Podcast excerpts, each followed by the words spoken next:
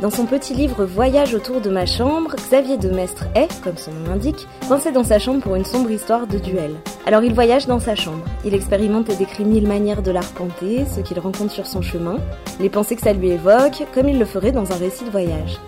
La personne qu'on rencontre aujourd'hui s'appelle Florent.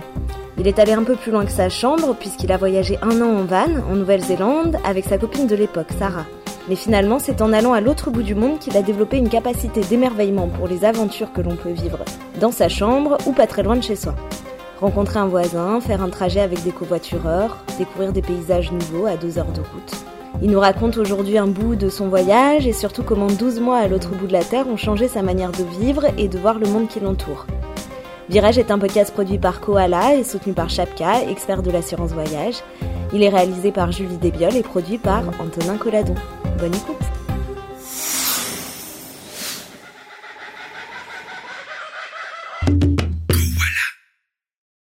Je m'appelle Florent, j'ai 34 ans. Euh, je suis originaire de Marseille. J'ai pas mal vécu à Marseille euh, pendant toute ma jeunesse. Puis ensuite, je suis parti euh, de Marseille pour aller un peu travailler sur Paris. Ensuite, j'en suis parti pour faire un, un, long voyage et puis revenir à Marseille il y a quelques, quelques mois. Euh, mon tout premier voyage, c'est une mauvaise expérience. C'était ma première colonie de vacances. Donc je devais avoir 7 ans ou 8 ans, un truc comme ça. Et je partais avec ma sœur, qui a 50 plus que moi. Et je crois qu'à l'époque, euh, j'ai, toujours un peu, j'étais un peu dans la lune, et donc je réalisais pas trop où on allait. Donc j'avais vraiment l'impression de partir super loin, et on prenait un bateau, et on passait, euh, on avait passé une semaine en colonie de vacances. J'avais l'impression que c'était 3 mois. Euh, et, c'était trop bizarre là où on était. C'était vraiment une île euh, où j'avais l'impression qu'on était coupé du monde. Et en fait, c'était l'île du Frioul. Et c'était à 10 minutes en bateau de Marseille, et là où vivent mes parents. Et, du coup, euh, je sais pas, j'avais l'impression que j'étais j'étais parti super loin, et ça m'avait un peu fait bizarre de, de, tout lâcher comme ça, de plus avoir d'attache. Mais ensuite, j'ai fait pas mal de voyages avec mes parents en famille, parce que on avait euh, la possibilité avec mon père euh, et son comité d'entreprise. Et c'est vrai que le premier grand voyage qui m'a marqué à ce moment-là, c'était euh, c'est quand on est allé au Kenya. Et on avait passé deux semaines là-bas. Et en fait, je crois que ça m'avait marqué parce que c'était la première fois que j'allais dans un pays où je ne parlais pas, enfin, je comprenais pas la langue. Et puis en plus, à ce moment-là, ma mère avait une super idée. c'était de me faire, faire, de me faire tenir une sorte de journal quotidien que j'ai toujours, euh, avec des photos qu'on avait prises, qu'on a fait développer ensuite, parce qu'à l'époque, il n'y avait pas de numérique. Et du coup, euh, qu'on a mise dans ce petit album photo, euh, journal quotidien, journal de bord. Et je trouve ça super chouette. Et c'est pour ça aussi peut-être que ça m'a laissé un plus grand souvenir que, que, les autres voyages par la suite. Et c'était vraiment, je pense, ce qui m'a donné aussi un goût pour le voyage ensuite. Quoi. Alors même si tu ce goût du voyage, tu as mis euh, finalement un moment à partir puisque ton premier grand voyage c'était justement le PVT Nouvelle-Zélande à 30 ans. Et du coup, qu'est-ce qui t'a retenu avant ce moment-là et qu'est-ce qui t'a fait sauter le pas à ce moment-là? Après le bac, je voulais partir pendant un an à l'étranger à 18 ans. Et puis euh, on m'a dit euh, oui, mais il euh, faut que tu commences à, un peu chercher des pistes pour, pour, pour étudier après le bac, etc., les années de la fac, etc. Pas mes parents, mais même c'était fou parce que c'était même des, des camarades de classe, quoi. Genre des gens avec qui j'allais en cours et tout et qui me disaient mais non, il faut, enfin c'est idiot, qui même eux, je pense, étaient conditionnés. Et, et donc j'avais pas fait à ce moment-là. Et en fait, euh, en étant étudiant et en restant euh, vraiment au même endroit, euh, j'avais pas pu le faire. J'ai pas pu faire de programme Erasmus, par exemple, parce que à ce moment-là, c'était pas encore très démocratisé. En tout cas, dans mon université, on n'en parlait pas trop. Et j'ai toujours eu l'impression d'avoir manqué ça, quoi, cette expérience dans un milieu que tu connais pas, dans un pays que tu connais pas. Et, et donc c'était toujours resté dans un coin de ma tête. Et puis là, je me suis dit bon, c'est bon, quoi. J'ai 30 ans, ça fait ça fait quelques années que je travaille en fait, il y avait plus cette espèce de d'encre en fait qui te retient euh, un endroit en particulier. Et donc euh, oui, euh, c'est là qu'est née l'idée du, PVT. Mais alors mes proches, ça a été assez varié comme réaction. mes parents, aucun problème. en fait, mes parents m'ont même dit, je pensais que tu l'aurais fait plus tôt? Après, c'était plus le reste de la famille, ce que les gens comprenaient pas forcément, c'était qu'est-ce que j'allais faire sur place. C'était vraiment la question. C'est euh, tu, tu, y vas, mais ok, tu vas voyager peut-être deux semaines, mais après tu vas faire quoi? Et, euh, et, donc fallait expliquer que comme c'était un PVT, je pouvais travailler pour euh, gagner de l'argent, et puis cet argent-là, il me servirait à continuer à voyager, etc. Donc c'était un concept qui était un peu flou. Et alors parmi tous les pays de PVT, pourquoi la Nouvelle-Zélande? Je, je, joue au rugby. Je voulais un voyage où je puisse quand même jouer au rugby parce que je trouvais que c'était une expérience euh, à part en fait de pouvoir euh, euh, prendre part à une équipe comme ça je, trouvais ça cool en fait et ça, ça me plaisait beaucoup. Et puis et puis du coup ça s'est porté plutôt sur la Nouvelle-Zélande j'avais un peu une vision Seigneur des Anneaux quoi comme pas mal de gens. Et c'est vrai que qu'il y, y, avait ce côté là quoi un peu aventure etc quand j'ai commencé à me renseigner sur, sur le, le voyage en Nouvelle-Zélande, c'est là que j'ai vu qu'il y avait beaucoup de, de gens même la plupart des gens le faisaient euh, euh, véhiculer, quoi, avec euh, des vannes ou des, voitures aménagées. Et je sais pas, l'idée, elle m'a vraiment paru super cool tout de suite, quoi. Et, et voilà, et donc en arrivant là-bas, en fait, l'idée de base, c'était on va acheter un véhicule. mais là, en fait, je sais pas, j'avais un truc qui me trottait dans la tête un peu quelques semaines avant de partir. Je me disais, mais ok, et si jamais on l'achetait vide et que je l'aménageais, quoi ce que je voyais, c'était euh, euh, la fabrication du truc. C'est vraiment le faire des plans, euh, faire dessiner des trucs et les, les, fabriquer. Je voyais vraiment ça, quoi. J'étais, ouais, je sais pas, je me disais, ça va être trop cool, je vais construire un truc de mes mains, quoi. Et c'est vraiment ça que je voyais. Alors que j'ai pas d'expérience particulière en menuiserie ou quoi, j'ai toujours un peu bricolé et vu mon père bricoler. Et donc il y a des outils qu'on avait un peu dans les mains, mais sinon j'ai pas vraiment de compétences particulières en menuiserie ou quoi que ce soit. Ni en mécanique d'ailleurs. Et mais je sais pas, j'avais cette envie de, de, construire quelque chose quoi. Et donc c'est vraiment ça que je voyais en fait plus que les moments où j'allais euh, voyager avec. Euh, ce qui est cool en fait, c'est de se dire, euh, ce que je voyais plutôt dans le voyage avec le van, c'était euh, la liberté que ça peut t'amener. Ouais, de, pouvoir changer comme ça de, de fond d'écran un peu tous les tous les jours. Ça m'attirait aussi quoi, de voir ce que ça pouvait être. C'était pas un truc que je connaissais déjà quoi.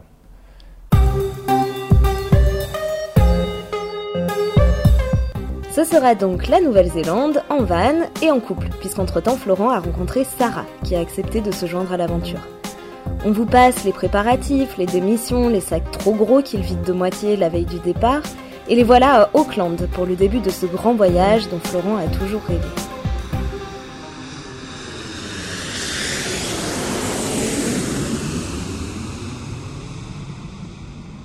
Arrivé euh, à Auckland. Et donc voilà, euh, tu, passes la douane et puis après une fois que tu y es, bah ça y est quoi, c'est ça commence, euh, tu tu cherches un bus pour enfin c'est un peu c'est toujours ces premiers moments un peu de flottement quoi où en fait déjà ton corps il, il réalise pas très bien où il est.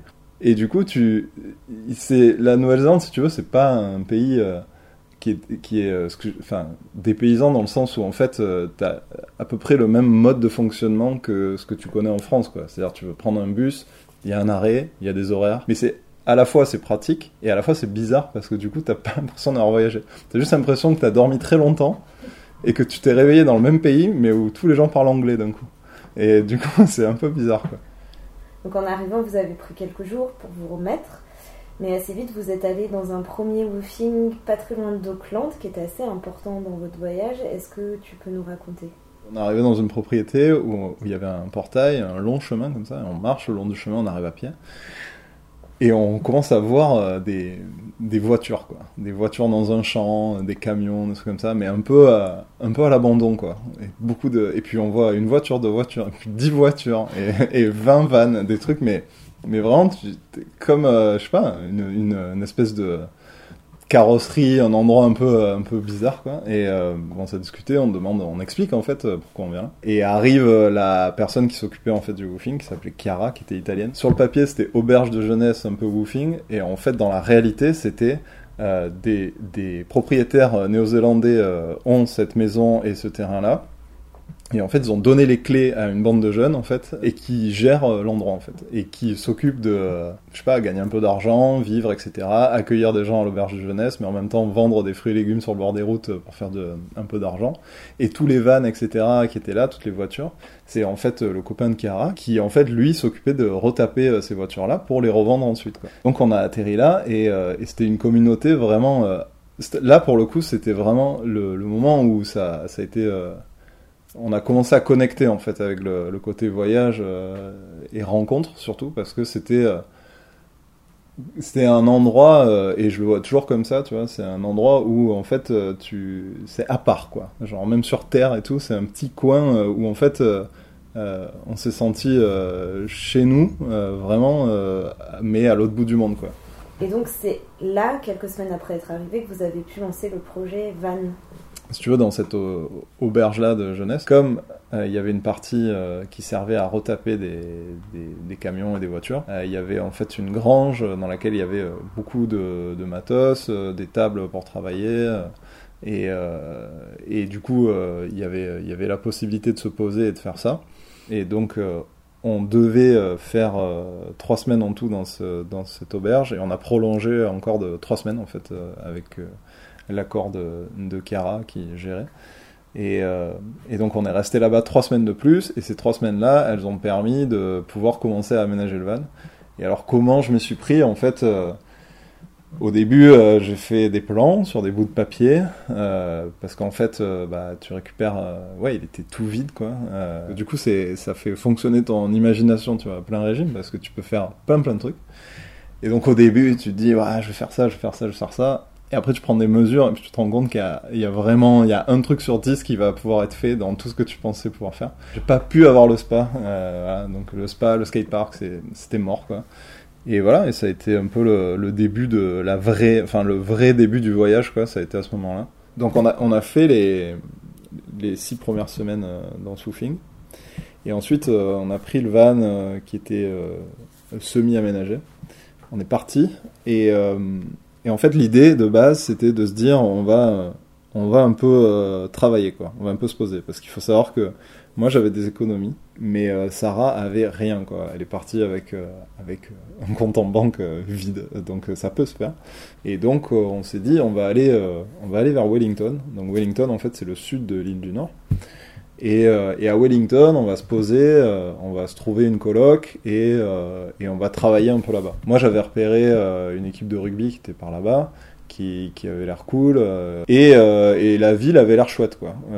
donc on s'est dit, ok, Wellington, on est parti d'Auckland, et puis entre-temps, en fait, juste avant d'arriver à Wellington, on, on s'est posé dans un, dans un autre woofing, dans une famille qui fabriquait du cidre, et qui accueillait comme ça des, des backpackers et c'est comme ça qu'on est arrivé chez Brian et Sarah. Et dans une, une petite ville euh, vraiment euh, un peu paumée où peu de gens s'arrêtent, qui s'appelle Carterton. Et du coup, euh, on est arrivé là, dans cette famille. Ils avaient un besoin de, de bah, déjà s'occuper de leurs enfants pendant qu'eux, ils travaillaient. Et puis ensuite, de leur construire un poulailler dans leur jardin. Et, et du coup, ça a été le projet comme ça de, de woofing, de faire ça pendant, pendant deux semaines. Et, et entre temps, en fait, euh, on s'est dit, on va, on va commencer à aller voir à Wellington, euh, euh, si on, enfin la ville en elle-même, quoi. On n'avait jamais mis les pieds. On est arrivé à Wellington, ultra dur de se garer, quoi, avec le van et tout, compliqué. On a dû se garer un peu à, une extrémité de la ville. Et on s'est baladé dans la ville, et en rentrant, juste de retrouver ce dépaysement de la campagne et tout, on s'est dit, en fait, on veut pas vivre en ville, on veut pas, on veut pas être à Wellington on, est bien là, quoi. On est bien là où on est. Euh, Brian et Sarah, ils sont ultra gentils. Euh, les enfants, ils sont trop cool. Et donc, on leur a, dit ça. Et euh, déjà, ils nous ont dit, ok, vous pouvez rester en, woofing au moins une semaine de plus, puisque le poulailler n'était pas terminé. Moi, j'ai expliqué à Brian que j'avais envie de jouer au rugby. Et il connaissait, il connaissait une personne qui, était, qui était manager d'un club du coin. Et puis ensuite, euh, ils, ont commencé à nous parler de leur des parents de Sarah en fait. Ils nous ont dit qu'en fait, ils avaient un, petit appartement euh, à louer en face de leur maison. Et, euh, et, ils étaient ok pour nous le louer quoi. Puis en fait, de fil en aiguille, on s'est installé dans cet appart. Et ce qui était censé être un voyage dans la Nouvelle-Zélande s'est transformé en sédentarisation totale. Je pense que c'était une la meilleure expérience que qu'on ait pu avoir parce que parce qu'en fait on, a vraiment vécu comme des locaux. Euh, les gens nous connaissaient, ils savaient, enfin les gens euh, nous disaient ah euh, vous êtes les Français qui habitent à Carterton, etc. Puis ils nous parlaient aussi d'un autre Français qui était dans la ville d'à côté et qui s'occupait d'un magasin de sport, je crois, un truc comme ça. Et donc voilà, on était trois Français comme ça dans un petit rayon et c'était assez rigolo. Et puis du coup, moi, en parallèle, j'ai commencé à jouer au rugby euh, dans le club de la ville encore à côté qui s'appelle Greytown, par l'intermédiaire donc de ce fameux pote de Brian qui s'appelait Miles, qui était un personnage euh, assez sympa et très très rigolo. En fait, j'ai fait une licence, euh, j'ai contacté mon club français et euh, qui a envoyé des papiers pour faire une licence, ce qu'on appelle overseas. Et en fait, du coup, c'était à l'étranger. En fait, j'étais euh, j'étais un joueur euh, j'étais un joueur international quoi. Et, euh, et, voilà. Et en fait, c'était trop rigolo parce que du coup, en arrivant dans ce club-là que je connaissais pas du tout, je me suis rendu compte que c'était finalement le troisième plus vieux club de Nouvelle-Zélande. Et du coup, ouais, c'était c'est un club qui avait une, une grosse histoire et, et qui était très très mixte en fait euh, maori et anglais, euh, enfin ouais néo-Z et euh, et du coup qui, qui, qui avait qui avait aussi un certain nombre de valeurs comme ça qui mettait en avant et c'était vraiment ultra enrichissant et ça m'a permis de de vivre des moments que j'aurais pas vécu autrement. Moi j'ai fait la cérémonie du hangi en fait c'est une espèce de, de pot-au-feu qui est fait mais qui est cuit dans le sol et c'est un plat typiquement maori et en fait, il y avait une fête du club, et, euh, pendant cette fête-là, en fait, c'est nous les joueurs qui avons préparé euh, le repas. C'était euh, c'était encadré par une famille maori qui, nous faisait tout le repas. Et, c'était trop bien, quoi. Enfin, je pense que ça, c'est des moments que j'aurais pas pu vivre autrement. Et voilà. Et donc, ouais, ça, et puis aussi, donc, Miles, le, le, manager du club en question, avec qui j'ai pas mal, j'ai bien connecté sur le plan de l'humour, quoi. On était assez similaires. Et, euh, et du coup, euh, j'ai pu faire aussi euh, pas mal de, de parties de poker avec lui, parce qu'il adorait jouer au poker. Il y avait un de ses potes qui avait une boucherie en fait dans le coin. Et du coup on jouait dans la chambre froide enfin dans, dans l'arrière dans l'arrière boutique quoi où on était à côté de la chambre froide. On mettait les bières dans la chambre froide. Et on jouait au poker vraiment à l'arrière dans l'arrière boutique de la boucherie. Le soir tard comme ça avec des gens qui se réunissaient un peu de partout et tout et, euh, et c'était trop rigolo parce que ça m'a permis de, de, rencontrer aussi, euh, tu vois, de, de, tisser comme ça des liens euh, et vraiment de m'ancrer dans ce quotidien-là et dans la vie, vraiment de, vivre de la même manière que vivaient des, les locaux. Quoi. Vous y êtes resté combien de temps du coup? On y est resté ouais, quasiment six mois. Le, le fait qu'on y soit resté longtemps, c'est aussi parce qu'on s'y sentait bien et, et, tout ce que je viens de dire, mais il y avait aussi que le van n'était pas fini. Et donc euh, j'ai pu euh, j'ai pu avancer et, euh, et, et le finir on va dire au mois de septembre quand on est parti. le van était fini à 95% quoi. Et, et, donc après, on a pris la route parce que quand même, moi, j'avais toujours ce besoin de, de, découvrir, enfin, le reste du pays, quoi. Et donc ce road trip, on l'a fait. on est descendu on est descendu tout, à travers l'île le, l'île du Sud, on, est passé par, par la région euh, des montagnes, euh, on est passé par un endroit qui était trop trop chouette euh, qui s'appelait Kaikoura, enfin qui s'appelle toujours Kaikoura, mais du coup euh, où tu peux voir des baleines et tout. Quand on est arrivé à Kaikoura, tu arrives sur une plage de galets, une grande plage comme ça, et ça fait une anse, et en fait tout autour, c'est une grande chaîne montagneuse. Et quand on y était, nous, au moment où on est arrivé, il y avait encore de la neige dans les montagnes. Et donc, euh, c'était, t'as une chaîne montagneuse comme ça, euh, avec de la neige enneigée, avec une plage paradisiaque, avec des galets et tout. Et c'est irréaliste, quoi. C'est vraiment, c'est comme si on avait assemblé deux euh, paysages qui ont rien à voir les uns avec les autres. Quand tu traverses l'île euh, du sud, euh, au milieu, en fait, la région des montagnes, donc c'était le Mont Cook. Et quand tu arrives au Mont Cook, en fait, c'est vraiment, c'est des plaines, c'est des plaines un peu arides. Tu traverses des lacs euh, qui sont magnifiques avant d'y arriver, qui sont d'un bleu magnifique. Et quand tu arrives euh, au Mont Cook euh, Village, là, dans le cœur de ce parc, t'as des, t'as, comme si les montagnes avaient été posées devant toi, quoi. Et c'est, magnifique. Et ça, vraiment, je me souviens que c'était les premiers chocs où même tu roules et en fait, t'es obligé de t'arrêter parce que c'est des paysages que j'avais jamais vus ailleurs, en fait.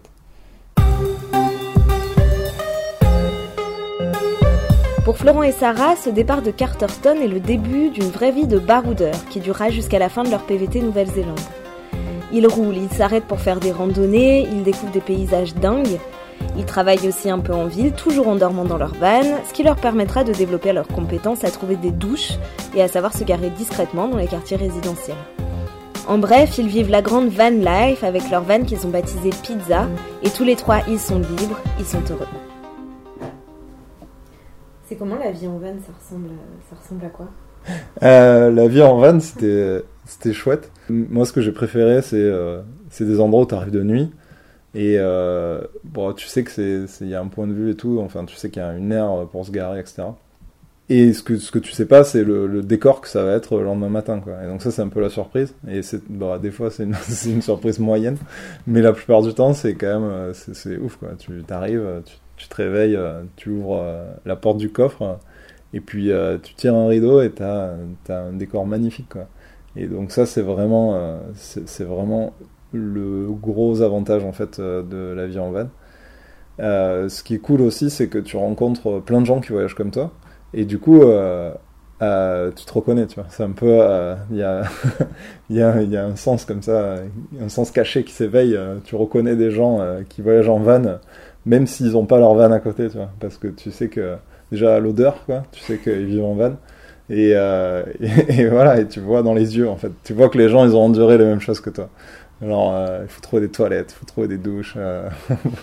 on a froid, on a chaud.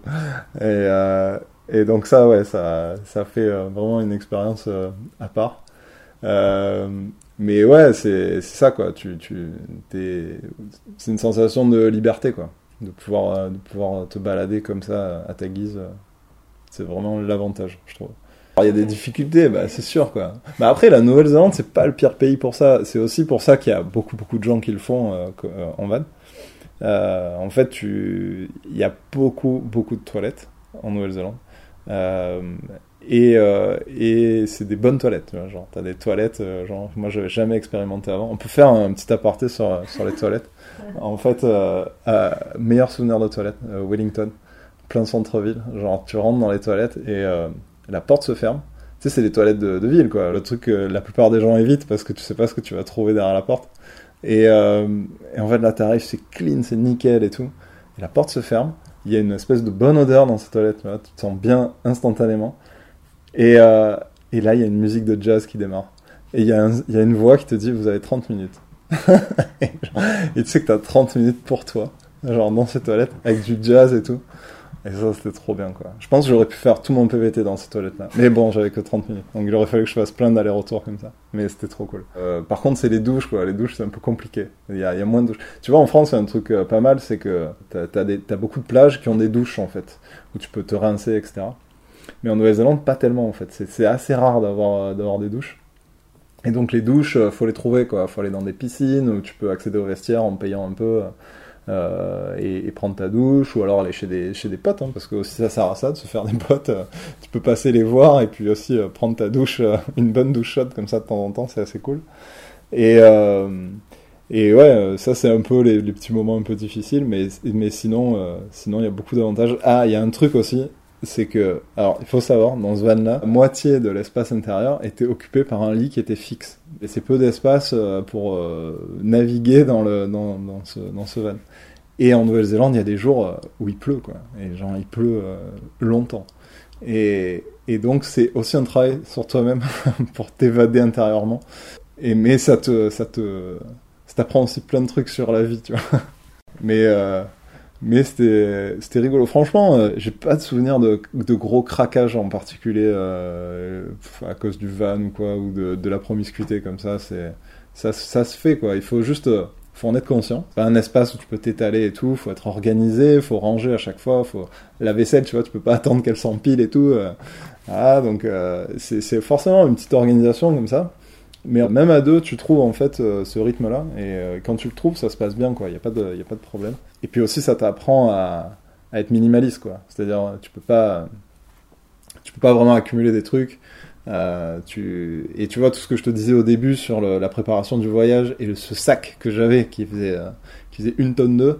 En fait, au final, j'ai très peu utilisé d'affaires. Si c'était à refaire, tu vois, je prendrais deux t-shirts, euh, un pull, enfin voilà, vraiment très très peu de trucs pour, euh, pour être tranquille. Et ça t'apprend ça aussi, tu vois, de, de, dire t'as pas un besoin fou d'affaires euh, pour vivre très bien au quotidien, quoi. Et sans puer, parce que du coup, je, je parle pas de, de l'odeur et tout.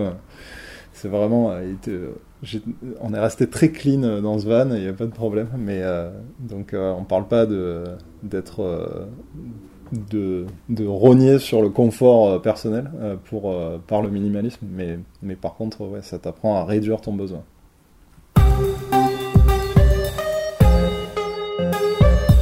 On fait un grand bond dans le temps. Florent et Sarah ont fini par rentrer en France dans des conditions pas évidentes puisqu'ils ont eu un accident de scooter et ont dû être rapatriés.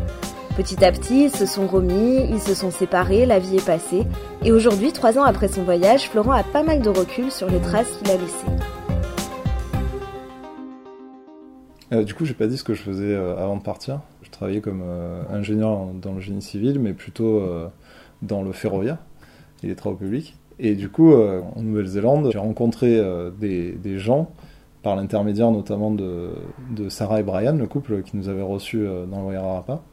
En fait, Sarah m'a proposé de, participer à un programme scolaire qui permettait d'éduquer les enfants ça permettait de leur inculquer euh, des notions environnementales en fait. Il y avait toute un, une série d'ateliers de, de découverte euh, de logements éco-conçus, ou en tout cas d'une nouvelle forme d'habitation. Et donc l'idée c'était de montrer aux enfants que euh, il n'y avait pas que la maison euh, en, en, alors eux c'est souvent euh, des maisons en bois en fait qui construisent là-bas ou euh, le béton quoi parce que quand tu vas en ville après c'est beaucoup d'acier de béton etc. Et, euh, et, donc on, on, découvrait comme ça par des petits ateliers manuels bah, que en utilisant des fibres végétales, on pouvait lier des, des morceaux d'argile entre eux et consolider des murs, etc. Et, euh, et ensuite on a aussi eu l'occasion de visiter un, une maison en fait d'une famille maori du, coin qui en fait euh, avaient euh, eux-mêmes fait, euh, avaient auto-construit leur maison en paille. Et moi j'encadrais, en fait j'ai aidé Sarah et, une amie à elle à encadrer les enfants de, la classe. Et, et, par la même occasion, ça me permettait aussi de m'instruire, quoi, de découvrir plein de trucs. Et en allant dans cette maison-là, en fait, euh, donc le, papa euh, nous fait visiter cette maison-là. Il avait fait toute une maison, c'était euh, c'était très très bien pensé, c'était tu avais un système de récupération des eaux de pluie, euh, tu avais des toilettes sèches, il y avait enfin plein de trucs. Et puis c'est une maison dans laquelle tu te sentais instantanément bien. En y rentrant, tu sentais qu'il y avait une, je sais pas, un, confort en fait thermique qui faisait que tu étais bien. Et c'est vrai que en rentrant en France après, en fait, c'est un truc qui avait, qui avait continué un peu à mûrir dans, dans mon esprit. En fait, tu vois, je pense que tu pars pas sans raison, quoi, au final. Euh, je pense que si tu choisis de, partir comme ça et de, de, tout quitter pendant un an au moins, c'est que tu as un besoin intérieur, même si tu le sais pas encore, qui est un besoin de changement, quoi. Et, et ce besoin de changement, il fait que pendant que tu voyages, tu te rends petit à petit compte que tu ne veux pas forcément revenir à la vie que tu avais avant en fait. C'est une forme d'angoisse en fait qui monte au fur et à mesure que tu, que tu avances dans ton, dans ton année de PVT euh, tu, te dis oh là là mais je vais devoir revenir à ce que je faisais avant je veux, pas et qu'est-ce que je vais faire etc quand tu reviens en fait tu, tu, tu processes en fait tout ce que tu as vécu et, et ça, ça émerge en fait au bout d'un moment quoi. Ces, tous ces moments là que, que tu as choisi de retenir en fait plutôt que d'autres et qui signifient plus pour toi qu'autre chose en fait. Et du coup moi c'était ces moments là tu vois de participer à ce petit programme et tout et ça m'avait vraiment euh, ça trottait tu vois dans mon esprit. Et donc euh, et donc en rentrant je savais deux choses. Je savais que je voulais pas retourner à Paris et je savais que j'avais pas forcément envie de faire le même boulot que que précédemment et donc mais ça a pris plusieurs mois tu vois. Je te dis ça c'est pas il faut pas s'attendre à ce que quand tu rentres d'un coup euh, au bout de 10 minutes tu te dises ouais ok c'est bon je sais ce que je veux faire dans la vie. Tac je veux partir là dedans mon truc c'est le cirque. Non tu peux pas tu peux pas savoir quoi. Donc euh, il faut laisser à ton, esprit à ton corps le temps de digérer ce retour en fait qui est pas évident. Moi je suis revenu euh, j'avais pas de projet euh, j'étais au chômage euh, mais du coup quand ces idées là elles, elles refont surface en fait ça te permet de te dire ok euh, je vois en fait ce que ça m'a amené en fait euh, ce voyage et, et du coup, je me projette mieux sur euh, la direction que j'ai envie de donner à ma vie aujourd'hui, en fait. Et donc, donc, je me suis organisé pour faire une, une formation, en fait, dans l'éco-conception de, bâtiments. Et donc, je suis parti vivre, enfin, vivre plus, enfin, en alternance en fait, entre Marseille et, Chambéry, où j'avais cette formation-là. Alors je connaissais pas du tout la Savoie, ni Chambéry, etc. J'avais jamais mis les pieds. Mais je pense qu'inconsciemment, c'était aussi une possibilité de continuer à voyager euh, et de découvrir des endroits inconnus euh, sans, euh, sans, sans, voyager à l'étranger. Tu vois. Et, donc, en atterrissant là-bas en Savoie, Chambéry et tout, tu vois, les, premiers jours, en fait, j'ai ressenti cette sensation que j'avais quand je suis arrivé au clan. Tu. Sauf que là, plus personne parle anglais, quoi. C'était trop bizarre. Et, mais du coup, du coup, ouais, j'ai fait ça pendant une année. Et, et, ce qui m'a permis de, trouver un boulot euh, dans ce, dans ce domaine-là, et c'est ce que je fais aujourd'hui. Voilà, J'essaye de concevoir des, des, habitats euh, qui, euh, qui répondent à l'urgence climatique actuelle. Et au-delà du travail, qu'est-ce que ça t'a apporté? Est-ce que tu as un apprentissage particulier? Qui serait resté de ce voyage En fait, je pense dans la vie de tous les jours, on est, on est dans un, quotidien qui fait qu'on a nos connaissances, on a les gens qu'on connaît autour de nous et notre famille, etc., nos amis. Mais là, c'est H24, euh, tu rencontres des gens en fait, euh, tu ne fais que ça. Et c'est et ça, c'est vraiment un truc que tu. Ouais, cette espèce de curiosité, en fait, tu vois, de l'autre, de, poser des questions sur euh, la vie des gens, de, de t'intéresser à eux, de rencontrer plein de gens qui sont pas comme toi, euh, qui pensent pas comme toi, qui vivent pas comme toi, même jusqu'à des extrêmes, hein, des gens qui pensent que la Terre est plate et tout. Euh, c'est la Terre n'est pas plate. Mais, euh, mais du coup, euh, c'est, ouf, quoi, de se dire qu'il y a, y y a ce potentiel-là de gens, en fait, qui, euh, qui vivent en même temps que toi sur cette terre, mais qui ne voient pas de la même façon que toi la, vie, quoi. Alors c'est ultra bateau de dire ça, mais en, mais en réalité, c'est une façon de. C'est une chose de le concevoir, mais c'est autre chose de l'expérimenter. Quand je suis revenu, j'ai appris à aborder euh, l'humain différemment, quoi. C'est-à-dire, tu. Je, sais que je suis un peu plus empathique avec les gens, je sais que tu, tu vas plus, je vais plus poser de questions pour m'intéresser vraiment aux gens, à leur vie, et pas en façade, tu vois. Genre vraiment, ça m'intéresse de savoir euh, comment ils vivent, comment ils sais pas, ce qu'ils ce perçoivent du monde autour d'eux, euh, leur avis sur des questions en général, tu vois, même si on n'est pas d'accord, mais, mais c'est marrant. J'ai fait beaucoup, beaucoup de covoiturage en fait euh, quand je suis rentré, euh, parce que entre Chambéry et Marseille, je faisais beaucoup d'allers-retours. Et, souvent, je faisais des covoites. Et, et, voilà, et en covoite, c'est rigolo, parce que du coup, c'est une autre façon de, rencontrer des gens et tout, et, de retrouver un peu ça, quoi, ces moments-là où tu découvres des, personnalités sur des temps très restreints.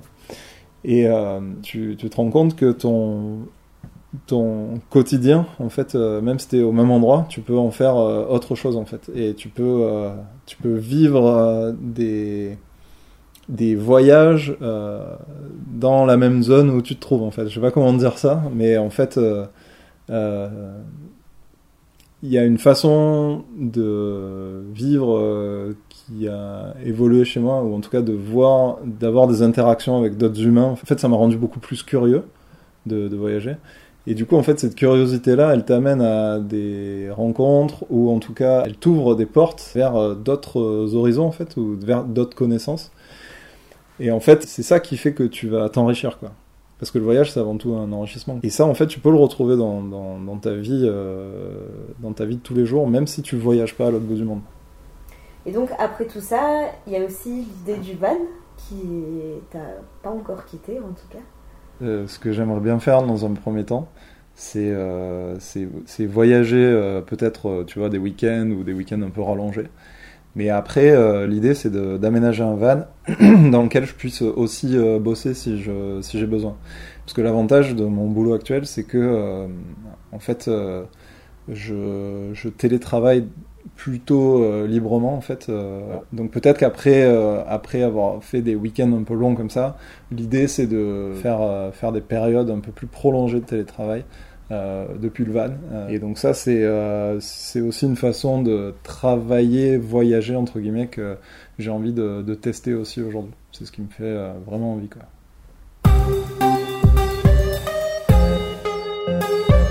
Florent vit donc désormais à Marseille, mais fidèle à la promesse de voyage à domicile qu'il s'est faite, il a acheté un van, il l'a aménagé Et alors vous écoutez ce podcast, il est peut-être en train de petit déjeuner dans son van, face à un lac magnifique, quelque part en France.